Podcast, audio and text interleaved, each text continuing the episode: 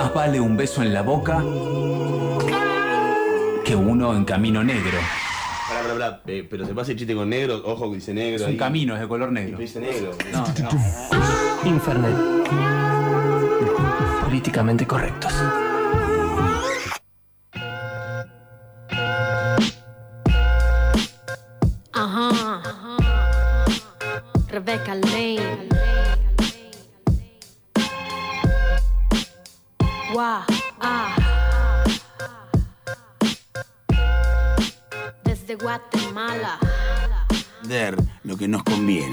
Gracias, Romina Cultura y Feminismos para Principiantes. Hola, Liz. ¿Cómo estás, Ro, Ro, Ro, Romina, carajo? Bien, muy bien, porque acaba de salir la Eso, noticia sí. de oficial de Abuela de Plaza de Mayo que se Sí. restituyó la identidad al nieto número 130. 130.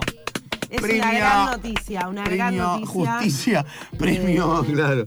Una gran noticia para estos tiempos y también por la lucha que llevan las abuelas, otro faro, sin duda, de, de la lucha y el feminismo, por supuesto. Así que eh, arrancamos bien este lunes. Eh, por lo menos una buena noticia. Bueno, hoy eh, tengo un temón, como siempre. Ajá. ¿De quién? Bueno, el lunes Boys. pasado. Nada que ver. el- lunes pasado fue la movilización de Una Menos, hicimos Ajá. un especial. Ujú. Estuvimos ahí hablando un poco con las compañeras sobre las demandas, que fueron varias. Un programa muy comentado, Eh, quiero ¿sí? decir. Sí, muy comentado. ¿Positivamente? o- Todo negativo. Ay, qué, bueno, ¿qué va a ser? Eh, bueno, y una de las demandas principales del movimiento feminista en sus diversidades, estos feminismos, es la despenalización y legalización del aborto. ¿Sí? Como es un tema bastante complejo, eh, que tiene varias aristas, hoy vamos a empezar por una y va- vamos a, a seguir eh, hablando en esta columna sobre aborto. Eh, una de las principales consignas es la educación sexual. ¿sí? Eh, de lo que también vamos a estar hablando en alguna otra columna, pero adelantar esto, digamos, que es bastante amplio y que eh, va a ser un tema que vamos a, a retomar. Hoy eh, la idea es hablar el caso de, digamos, de en qué momento es legal en la Argentina practicarse un aborto, ¿sí? que hay mucha desinformación. ¿Por qué? Porque los grupos pro vida hoy están atacando esta legislación que en Argentina rige desde 1921. ¿Qué legislación? ¿Sí? Es el artículo 86 del Código Penal Sí. argentino que establece tres eh, instancias en que el aborto no es punible. ¿Qué quiere decir no es punible? Que no tiene pena, sí que está contemplado eh, como, en- entre comillas, legal, ¿sí? Eh, y después hubo un fallo muy importante de la Corte Suprema de Justicia en el año 2012, que es el caso FAL, que se utiliza para eh, estas circunstancias. Entonces, vamos a empezar a desarmar un poco cuáles son eh, los argumentos que utilizan eh, los grupos pro vida, mal llamados pro vida, para mí mal Sí, claramente, pro vida. claramente. ¿sí? Eh, son grupos pro muerte porque Sí. eh, están muy lejos además de, eh, no solo de que se oponen, sino que no eh, tienen ninguna otra alternativa eh, para decir, bueno, ¿qué hacemos con las mujeres y con los pibes que ya están nacidos y que nadie quiere, ¿no? Tampoco, digamos, están adoptando, como dijo Charlie, no salieron a adoptar pibes a, a- a mansalva. Bueno, ¿Ya le dijo eso? sí. ¿Cuándo, cómo, Como las mujeres no salieron a abortar masivamente, no van a salir a abortar masivamente, Charlie dijo, los, eh, ustedes los que están a- en contra del aborto tampoco salieron a adoptar niñas masivamente. Lo hizo de vuelta. Grande Charlie lo, Lo hizo de vuelta. Eh, bueno, vamos a dejar en claro esto para arrancar lo que es eh, la legalización del aborto y toda la discusión que hay alrededor. En la Argentina, desde 1921, el aborto en tres circunstancias es legal en la Argentina. ¿Qué quiere decir? Que no tiene pena, ¿sí? Ah, que mirá. no es, eh, eh, no vas preso, digamos, por, por practicarte un aborto. Esto, esto es, esto es, es, totalmente desconocido para mí absolutamente. Bueno, pon atención porque bien. es, eh, es muy importante que eh, las mujeres sobre todo lo sepan. ¿Qué tres puntos son? Hay tres casos, En, en que no, eh, en que un aborto es permitido, ¿sí? Primero, cuando hay riesgo para la vida de la mujer, La persona gestante, vamos a decir, sí, porque también varones trans pueden eh, estar cursando un embarazo, así que vamos a hablar no de mujeres, sino de personas gestantes. Perfecto. En este caso, el Código Penal no di- dice persona gestante, imagínense que es de 1921 y no ha sido reformado, no está hablando de persona gestante, pero sí nosotros lo vamos a nombrar de esa forma. Entonces, cuando hay riesgo para la persona eh, gestante, riesgo de vida, ¿sí? Cuando hay un riesgo para la salud, esto quiere decir un riesgo físico, emocional y social ¿Para, para quién? para la persona gestante, Ok. ¿sí? Y en el caso de la violación, ¿sí? Una persona, una mujer que fue violada y está cursando un embarazo no deseado, tiene el derecho a interrumpir su embarazo en cualquier centro de salud público o privado. Pero no hay muchos casos que pasa eso y, y aún así no. Ok, Ex- me adelanto el vamos, pedo. vamos a eso. ¿Qué entiende, qué se entiende por salud? Corre riesgo la salud, ¿sí? La Organización Mundial de la Salud, que no es ni feminista, ni kirchnerista, ni peronista, ni nada, es la Organización Mundial de la Salud, establece que el concepto de salud es un concepto integral, ¿sí? Es un concepto que abarca el bienestar físico, el bienestar emocional y el bienestar social. Que tener salud no es la ausencia de enfermedades, ¿sí? Eh, estar saludable no es la ausencia de enfermedades, sino que implica estos tres pilares que hacen que una persona pueda estar eh, en un estadio eh, saludable para llevar adelante un embarazo. Que no es solamente no estar enfermo lo que se dice comúnmente estar enfermo, claro. ¿sí? Sino que, por ejemplo, no tener trabajo es una causal donde la mujer seguramente va a estar muy preocupada por cómo va a mantener a su hijo, sus, eh, sus condiciones materiales y económicas se deterioran, ¿sí? Claro. Digamos, hay que contemplar todas estas variables para definir salud. Traigo esta definición que la establece un organismo internacional para no decir que lo decimos la feminista, que lo- Claro, ¿sí? sí. Bueno. Y en el caso de eh, una mujer que fue violada, puede abortar. ¿Qué es lo que está pasando? Esta legislación de 1921 hoy, hoy todavía encuentra muy serios y muy graves eh, riesgos a la hora de practicarse. ¿Por qué? Porque estos grupos antiderechos, antimujeres, anti, antivida, eh, se han metido hasta en quirófanos, ¿sí? Haciéndose pasar por médicos para interrumpir prácticas. ¿sí? Estamos hablando de cosas que eh, parecen ficción, pero que están pasando. Que en el caso FAL, este fallo tan importante de la Corte Suprema, ¿por qué hablamos de un fallo de la Corte Suprema? Porque cuando la Corte Suprema falla en un sentido, los tribunales inferiores no están obligados en el sentido obligados, pero sí están... eh, es necesario que sigan esa línea que establece ya la Corte Suprema. Y la Corte Suprema va a decir, muchachos, esto es legal de 1921. De ninguna manera podemos permitir que un embarazo de una mujer embarazada siga su curso si esa persona no lo quiere. ¿sí? Y no puede ser... eh, interrumpido por cuestiones religiosas, morales de otros grupos, Claro. ¿sí? Bueno, en 2015 lo que va a pasar es que va a haber el Ministerio de Salud, cuando había Ministerio de Salud, porque parecía que había, hay todo, pero no, ahora no hay Ministerio de Salud. Y, y todas estas prácticas que de algún modo estaban contempladas como políticas públicas, hoy no están. Claramente. Porque no hay Ministerio de Salud, que es gravísimo. ¿sí? Entonces, no podemos hablar de legalización del aborto cuando ni siquiera tenemos Ministerio de Salud y cuando los programas de salud sexual y reproductiva que tenían adelante la tarea, entre otras, de repartir eh, anticonceptivos, ¿sí? Ni siquiera están repartiendo los anticonceptivos. Entonces, digamos, es todo un, un- un- un gran eh, problema que se resuelve con un Estado presente también. Bueno, en el 2015 se va a sancionar el protocolo para la atención integral de las personas con derecho. ¿Qué quiere decir esto? Con derecho, estos casos que nombré anteriormente. Sí, con derecho claro, a la interrupción voluntaria Sí. del embarazo. ¿sí? Y ese protocolo va a establecer un marco de acción normado. ¿Qué quiere decir? Que está establecido en diferentes puntos qué es lo que tiene que hacer la institución con eh, los diferentes casos. ¿Qué pasa? Apenas 10 de las 24 jurisdicciones que tenemos en la Argentina adhirie- adhirieron eh, ajustadamente a estos criterios que voy a mencionar ahora. Después hay otras seis que lo hicieron de manera restrictiva, por ejemplo, Capital Federal, ¿sí? Y eh, otros que eh, ni siquiera tienen regulación, o- ocho jurisdicciones sin, juri- sin regulación, como Catamarca, Corrientes, Formosa. ¿Sí? Entonces, ¿qué es lo que pasa? Vos haces el protocolo a nivel nacional. Ahora, las provincias después eh, se adhieren o no. Claro. Entonces ahí vos tenés otro desafío eh, con los gobiernos provinciales. ¿Qué establece así a grandes rasgos este protocolo? Porque no vamos a desarrollarlo todo acá. Es que esto es muy importante.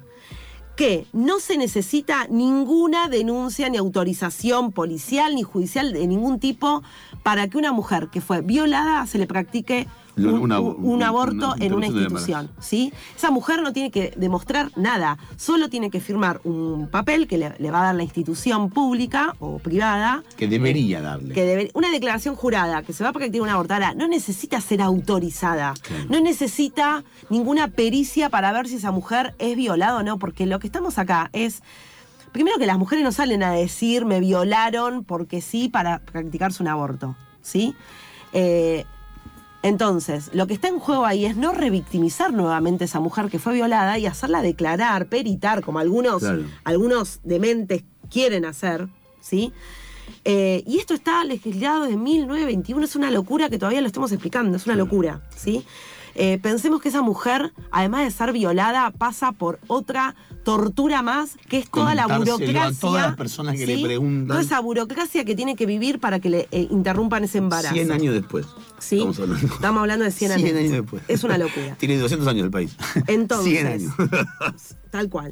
Y en el caso de las mujeres que tienen algún tipo de enfermedad o que está afectada su salud, hoy por suerte hay cada vez más profesionales que entienden que una circunstancia económica es una circunstancia que afecta a la salud, por la cual una mujer tiene derecho a interrumpir eh, su embarazo. ¿Sí? Hay cada vez más profesionales que certifican estas causas y que hacen que la institución practique eh, el aborto. Yo pregunto, eh, Sí. quizás en, en este punto en el que toda cuestión que, que dañe al- al- a la cosa física de la, de la, de la gestante Sí. es motivo para que pueda abortar y demás, cuando no sucede, porque no tiene un, un- un rasgo físico evidente de daño, sino que es más psicológico, Sí. no se toma como salud pública. Sí, también. Claro, pero digo, el, el- cuando se lo prohíben, Bueno, la claro. línea está, digo, es tan delgada, ¿qué es la sal? ¿Qué es salud? No, pues, si, si no tiene ningún moretón, pero está retraumada, o sea, fue violada por el tío, vos no lo estás creyendo. Exacto. entonces- y está bueno esto que decís, ¿por qué?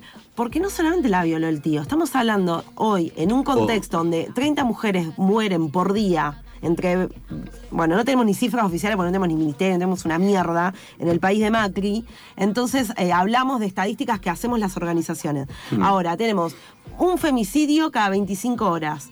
Esas mujeres en una relación de violencia en sus parejas también son sometidas sexualmente y también cursan embarazos Claro. no deseados aún de sus parejas. Claro, porque exacto. estar en pareja no significa que me tengo que someter sexualmente No, no, y tengo claro, que hacer lo que el chabón quiera. Pero esto es lo que pasa, Mm. digamos, y, y- y- y no lo queremos ver y no lo queremos aceptar.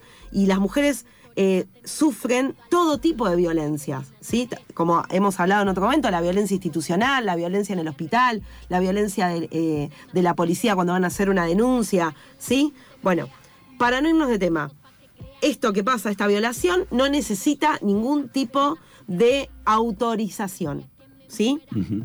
Y si es por cuestiones de salud, solamente lo certifica un médico. Nadie más les puede pedir más nada, no, eh, no accedan a eso porque no Y- es y- verdad. Y, y qué se hace? Porque yo tengo esta información. Yo no, Sí. pero digo, eh, se tiene esta información. La información es poder. Claro, por supuesto, y, vas, y vas y no puedes hacerlo igual. Sí, porque te- cuando. No, porque yo te voy a decir una cosa, que, que laburo mucho con mujeres en, en contextos vulnerables. Cuando uno sabe sus derechos, ya se para frente al otro de otra, manera. totalmente. Eso no quiere decir que no vayan a vulnerar, pero cuando vos conoces eh, y interiorizaste ese derecho, Totalmente. te vas a parar de otra manera para, para pelearlo, para lucharlo y para defenderte. Cuando vos desconoces que tenés derechos, es muy difícil discutir, porque además, pensemos que los, los médicos y las médicas en este caso son eh, autoridades indiscutibles. Claro, total, ¿sí? impolutas. O sea, son claro. impolutas, como los jueces, los médicos, digamos. Entonces, las mujeres se sienten en triples situaciones de vulnerabilidad. Bueno, el protocolo sirve para esto, ¿sí? Para que los médicos, las médicas, las instituciones no sean los pelotudos. Claro. ¿Sí? Los protocolos sirven para esto. Entonces, esto es muy importante, pero también que el protocolo establece que se debe respetar la privacidad y garantizar la confidencialidad. Bien. ¿Ustedes se acuerdan que Macri en una conferencia de prensa dijo la identidad de una nena a la que se le iba a practicar un aborto que había sido víctima de trata? Lo dijo en conferencia de prensa, creo que en el 2012, 2003. Digamos, no podemos revelar la identidad de una mujer que acaba de, de haber sido violada y que encima va a curs- está cursando Menor. un embarazo. Menor. Menor. Menor. Menor. O sea, Desastre. Sí, sí, sí, sí, es como... Está mal a tantos niveles. Sí, sí, sí, sí. no, no, no.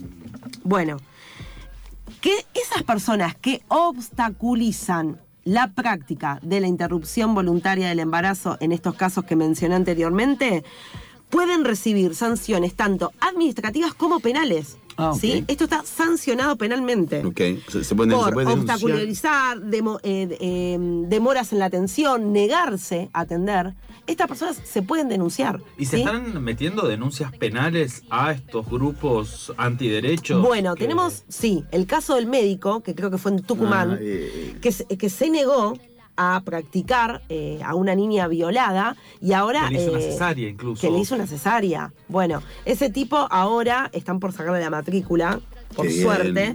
Eh, bueno, digamos, sí, y, y muchos que han eh, pronunciado en Facebook eh, o en redes sociales y demás que si viene una mujer con un embarazo la torturo, no le pongo anestesia, bueno, esos tipos volaron de muchos lugares, porque si es algo que estamos es atentas y combativas. Bueno, una cosa más que es importante, la objeción de conciencia. ¿Escucharon hablar de no, esto? nunca. Yo Bien. Objeción de conciencia, es yo como, siendo abogado del diablo, ¿no? Como estoy en mi religión, mi- mis creencias dicen que está mal eh, realizar abortos, yo aún siendo médico, aún habiendo hecho el juramento y aún estando la ley, eh, me rehusó a hacerlo, entonces está esta visión de que, bueno, no te pueden hacer accionar algo en objeción con tu conciencia. Ok. Bien, po- ¿Está bien? exactamente. El objetor de conciencia que dice por cuestiones religiosas, morales, lo que quiera, no practico yo no practico abortos, debe notificar por escrito su voluntad a las autoridades de la institución por la, a la cual se desempeña, ¿sí? Y eh, derivar y garantizar su realización. No puede decir, no.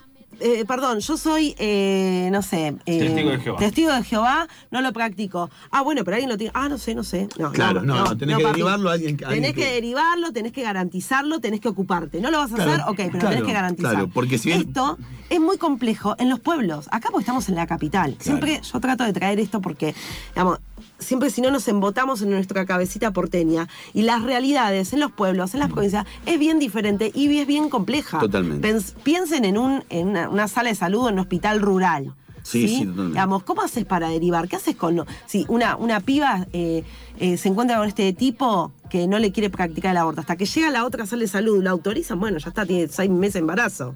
¿Sí? Bueno, el objetor de conciencia entonces debe notificar, debe escribir su voluntad y debe garantizar eh, su realización.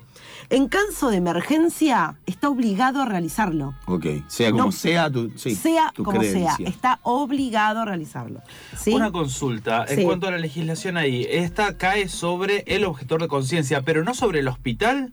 O sea, si el hospital, el instituto, lo que sea, Sobre la institución. tiene, la sí. institución tiene solamente médicos que objetan de, de conciencia de realizar abortos. Que Necesitas tener a alguien en plantel. Exacto.